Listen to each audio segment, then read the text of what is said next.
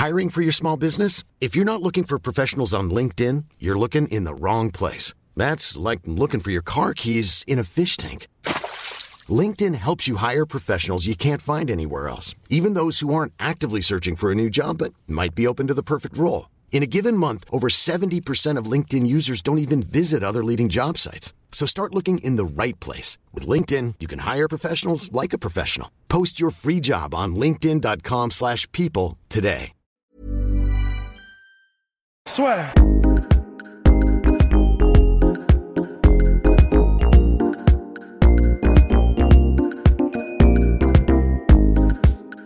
à toutes et à tous, bienvenue dans le podcast La Sur, petit épisode spécial et express pour faire avec vous le point sur Conor McGregor contre Donald Cowboy Cerrone. Ça y est, le retour du Notorious a été officialisé par l'UFC.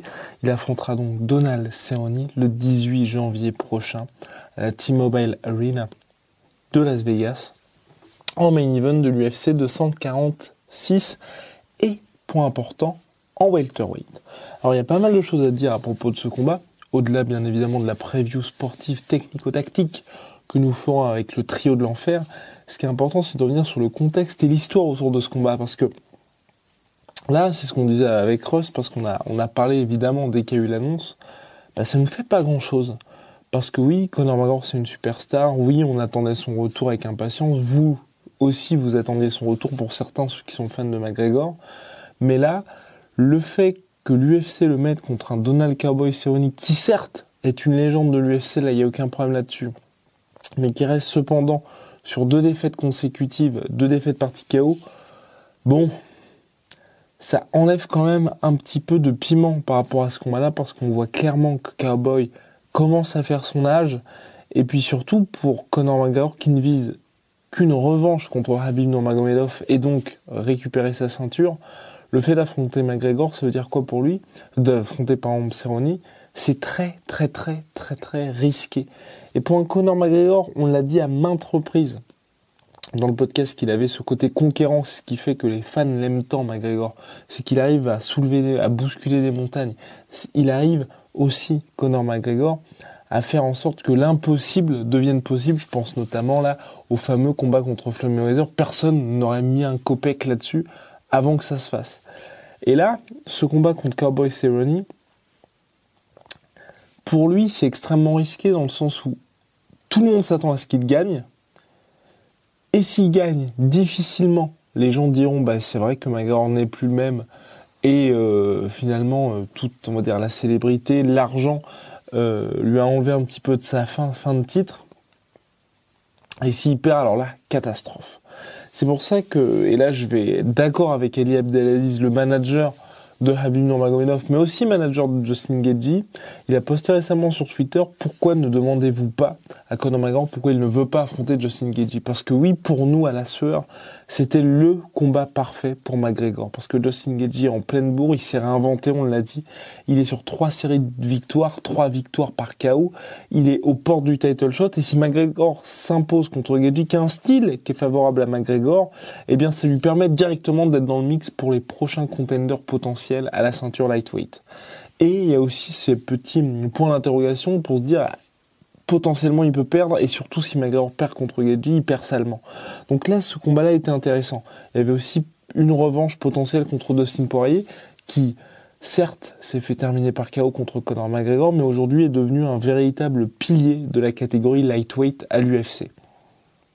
Et là voilà, finalement nous on obtient quoi? On obtient un Donald Cowboy Cerrone qui, donc je l'ai dit, reste sur deux défaites consécutives, mais surtout, et c'est là un peu pour moi que c'est le plus problématique pour le retour de Magor. Pour Cerrone, c'est superbe parce que à son âge, il, comment dirais-je, à 36 ans, on n'a plus beaucoup de combats.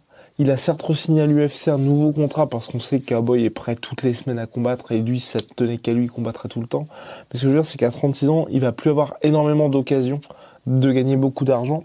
Et là, ce combat-là, ça vient récompenser un peu à la manière de ce que l'UFC avait fait avec euh, Michael Bisping en lui donnant comme cadeau pour sa première défense de ceinture Dan Anderson.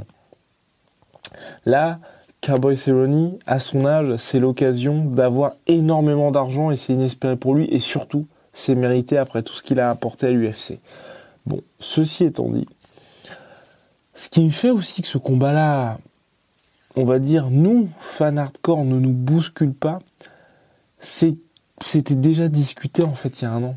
Souvenez-vous lorsque Cowboy Cerrone s'était imposé contre Alex Hernandez à l'UFC Brooklyn, qui était le, va dire l'événement qui lançait le partenariat officiellement entre l'UFC et ESPN, puisque c'était le premier événement qui était diffusé sur ESPN+. C'est là que Cerudo avait terrassé TJ Dillashaw en 19 secondes. 19 ou 19 ou 29, pardonnez-moi. Bref, quand il y a eu cet événement-là, Cowboy Sonic qui avait affronté Hernandez, qui était un jeune, qui avait les dents longues, très prometteur, jusque-là une seule défaite si je ne m'abuse, et il avait dit bah, je vais finir Cowboy Cerrone. Cerrone lui avait fait une petite masterclass avec la classique de Cerrone qui monte en puissance et qui commence à l'allumer en striking pour finalement le finir. Il y avait, il y avait cette victoire-là. Quand il y a eu cette victoire-là, les gens ont commencé à parler de Conor McGregor contre Cowboy Cerrone parce que McGregor avait regardé le combat, il a dit si tu me fais un combat comme ça, ce cowboy-là, moi, je veux l'affronter. Et là, il y avait une hype parce que, on va dire, Cerrone venait d'avoir son enfant, il était invaincu en tant que père, il était sur deux victoires consécutives contre Mike Perry et contre Alex Hernandez, donc on l'a dit. Ça faisait sens. Un combat de retour pour McGregor, qui, je le rappelle, reste sur une défaite contre Habib Nurmagomedov, contre ce cowboy Cerrone là, ça fait sens. Parce qu'il est en il monte en puissance, il est sur une nouvelle série de victoires, il est redescendu en lightweight. Bref, il y, a pas mal d'ingrédients qui font que, et puis ça reste une légende, qui font que ça intrigue. Mais l'UFC s'était heurté dans les négociations avec McGregor au fait que McGregor ne voulait pas être co-main event. Ça peut se défendre, ok. Un combat contre Cerrone, ce n'est pas pour la ceinture, donc c'est vrai que pour l'UFC, c'est compliqué de le mettre main event. Mais ils l'ont déjà fait. Deuxième chose, c'est vrai que d'un point de vue, on va dire, euh, crédibilité, euh, c'est un petit peu compliqué pour l'UFC de défendre ça, mais d'un autre côté, quand McGregor est sur une carte, tout le monde regarde la carte pour lui. Peu importe qui il y a d'autre sur la carte, c'est pour lui que les gens regardent le combat. Donc c'est vrai que McGregor, avec son ego, c'est un champion, donc il faut forcément avoir un ego pour, fonctionner, pour performer.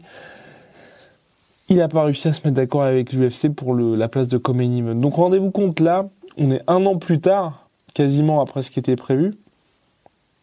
Et on se retrouve avec le même combat. Donc certes c'est officialisé, certes McGregor est de retour, mais bon, pour la grosse annonce de McGregor revient à l'UFC, on reste un petit peu sur notre fin. En tout cas, l'autre point qui est intéressant, c'est que ce combat-là se déroule en, en welterweight, pardon. Ce sera la troisième fois de sa carrière que McGregor combattra en welterweight. Il l'avait déjà fait par deux fois contre Ned Diaz. Le premier combat s'était soldé par une défaite au deuxième round de l'Irlandais. Le deuxième, il s'était imposé par décision majoritaire, mais c'était à nouveau très chaud. Et c'est vrai que ça revient assez souvent dans les commentaires la sueur, et même sur les commentaires sur Instagram, la sueur. Euh, bah, McGregor en welterweight, c'est pas sa catégorie naturelle. Et là, affronter un Donald Cerrone qui est naturellement un lightweight, l'affronter en welter, moi aussi là, ça me paraît un petit peu aberrant, dans le sens où Sony a déjà combattu en welter, il a eu des résultats probants en welter, il a combattu dans cette catégorie de 2016 à 2019. En welter, il a perdu que contre des tauliers. Je pense là notamment à, je reprends mes notes, pardonnez-moi, euh, Robbie Lawler ou Darren Till, ou même Léon Edwards. Ce sont à chaque fois des mecs extrêmement solides dans cette catégorie, donc rien de honteux. Et donc c'était vraiment un mec qui était implanté dans cette catégorie welter. Et donc McGregor arrive là-dedans pour affronter un mec dans les pas dans les mêmes conditions que Ned Diaz bien entendu, mais quelqu'un qui a déjà fait une excursion dans cette catégorie du dessus alors que McGregor n'est pas extrêmement confortable. On n'est pas extrêmement à l'aise pardon dans cette catégorie. Donc là c'est un peu risqué. Deux explications possibles au fait que ce combat se fasse en welter peut-être que l'UFC veut créer, on va dire, on appelle ça une narrative en anglais. Donc c'est toute une histoire autour de McGregor, comme ce qu'il y a eu contre Ned Diaz. Oui, il a affronté quelqu'un de 10 kilos de plus que lui, quelqu'un de beaucoup plus grand. Donc on va dire que ça permet un petit peu de se protéger si jamais euh, le combat ne se déroule pas comme prévu par ne se déroule pas comme prévu, j'entends, défaite de Conor McGregor, on pourra toujours dire c'était en welterweight, c'était face à un mec qui est un vrai welter, qui a combattu dans cette catégorie, face à des tauliers, et donc McGregor était finalement trop petit pour lui. Ça, c'est si on se la joue un petit peu théorie du complot. Plus logiquement, et là, et là c'est un petit peu Risqué pour l'UFC, mais financièrement intéressant pour eux, risqué sportivement, intéressant financièrement, c'est préparer le fameux combat contre Roré Masvidal. Roré Masvidal, aujourd'hui, il y a un adversaire potentiel, c'est Nick Diaz, qui a exprimé publiquement vouloir ce combat-là, on en avait parlé avec Rust. Mais il y a aussi donc le spectre de Conor McGregor. Ça fait un petit moment que les deux se cherchent sur les réseaux sociaux. Et c'est vrai que l'UFC, si McGregor arrive à s'imposer contre un Cowboy Cerrone qui arrivera en forme en welterweight, et eh ben l'UFC pourrait être tenté de se dire bon bah ok McGregor ça fait des mois qu'il nous tanne avec le combat contre Masvidal. On va mettre tout le monde d'accord. Masvidal qui lui veut de l'argent, donc il aura son argent en affrontant McGregor. McGregor pourra avoir sa ceinture de BMF en jeu s'il affronterait Masvidal. Et les deux font un super fight puisque Masvidal est le fighter de l'année 2019 et est devenu une véritable star cette année. Donc ça coche toutes les cases pour l'UFC au niveau marketing, mais, et c'est pas un petit mais, sportivement, McGregor en welterweight face à Masvidal, bonne chance. Bonne chance, ça s'annonce assez compliqué pour lui.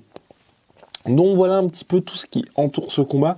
Pour le moment, bien évidemment, on n'a pas de la carte. Darren Till fait acte de candidature pour finalement, on va dire, déplacer son combat contre euh, Robert Whittaker en Common Event.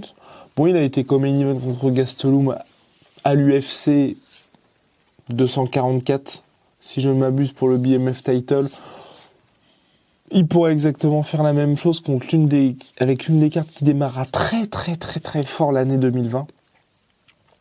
Donc euh, pour lui, c'est vrai que ça ferait sens, surtout qu'en ce moment, Leon Edwards, lui, discute pour affronter en fait Aaron Woodley à la date de l'UFC London.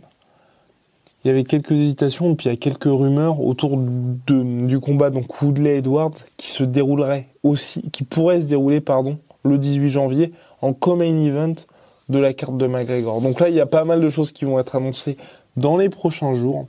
Toujours est-il que ça y est, McGregor est de retour. Il l'avait dit il y a quelques mois, je reviendrai le 18 janvier, il y a quelques noms. On savait que ça se joue entre Cerrone et euh, Justin Gagey. Finalement, c'est Cerrone. Voilà. N'hésitez pas à dire en commentaire ce que vous pensez de ce combat. Si vous pensez qu'on est trop dur, parce que c'est vrai que de temps en temps, on est un petit peu dur avec les combattants, mais c'est vrai que là, pour McGregor, on s'attendait à autre chose, à, bah, une prise de risque un petit peu supérieure. peut-être que là aussi, peut-être que c'est l'UFC qui a mis le haut là sur ses ambitions. On sait que l'UFC peut faire ça quand ils protègent un petit peu leurs combattants. Avec raison là aussi, ils vont pas l'envoyer au casse-pipe parce que McGregor, il combat tout le monde.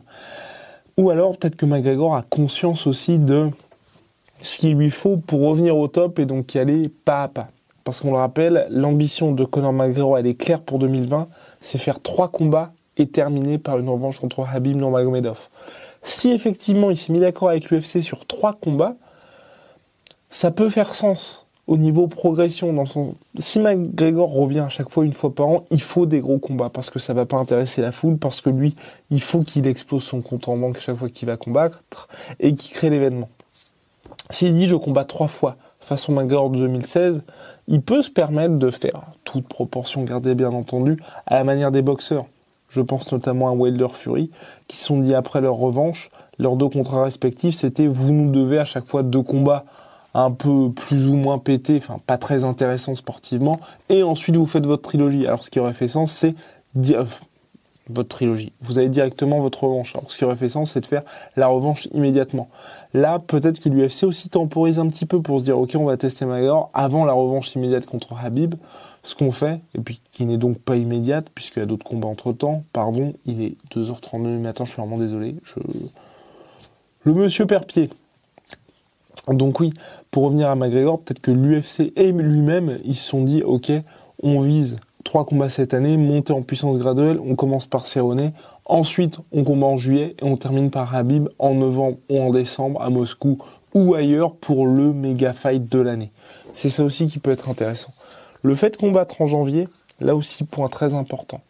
Et ça montre aussi toute la volonté de Magor d'avoir une année extrêmement active en combattant en janvier. Et ben finalement, il va être sur le premier pay-per-view de l'année 2020. Ça confirme donc tout ce qu'il avait dit de faire sa saison et il aura largement le temps de revenir par deux fois cette même année. Bref, au niveau du timing, c'est parfait pour l'UFC, c'est parfait pour Conor McGregor, c'est parfait pour les fans parce que ça confirme vraiment les attentions de Conor McGregor, les intentions de Conor McGregor. Et là, je dois dire que je suis un peu rassuré parce que c'est vrai que entre ce que les combattants disent en interview et ce qui se passe dans le réel, souvent c'est un petit peu différent. Là, Conor McGregor a été dans son interview Mea Culpa, Ariel Elwani, euh, il disait qu'il voulait vraiment, vraiment revenir. Quand il a fait sa conférence de presse en Russie pour son sponsor Paris Match, même son cloche, il voulait vraiment revenir, revenir à qui il était, se retrouver aussi lui-même, retrouver un petit peu cette fougue qu'il avait à ses débuts. Et il avait annoncé, je veux ma saison, je veux revenir le 18. Là, il va faire tout ça pour le moment. Donc ça montre bien qui vise clairement, euh, on va dire, un nouveau run dans sa carrière et il semble déterminé à revenir au sport. Voilà. N'hésitez pas à nous écouter sur toutes les plateformes de streaming habituelles. Ça nous fait énormément plaisir, notamment, enfin, de streaming, de podcast, pardon. Apple Podcast, iTunes. N'hésitez pas à balancer les 5 étoiles. On s'est mis un petit défi. Ça fait toujours plaisir à vous abonner. Vous pouvez aussi vous abonner sur Spotify, puisqu'on est sur Spotify. Vous pouvez aussi télécharger les podcasts gratuitement sur SoundCloud. Donc c'est soundcloud.com slash la Ils sont tous téléchargeables gratos. Et puis, euh, et puis ma foi, on est sur toutes les autres plateformes, donc n'hésitez pas à nous suivre. On revient très vite avec le trio des enfers pour analyser ce combat qui démarrera l'année 2020, tambour battant. Soit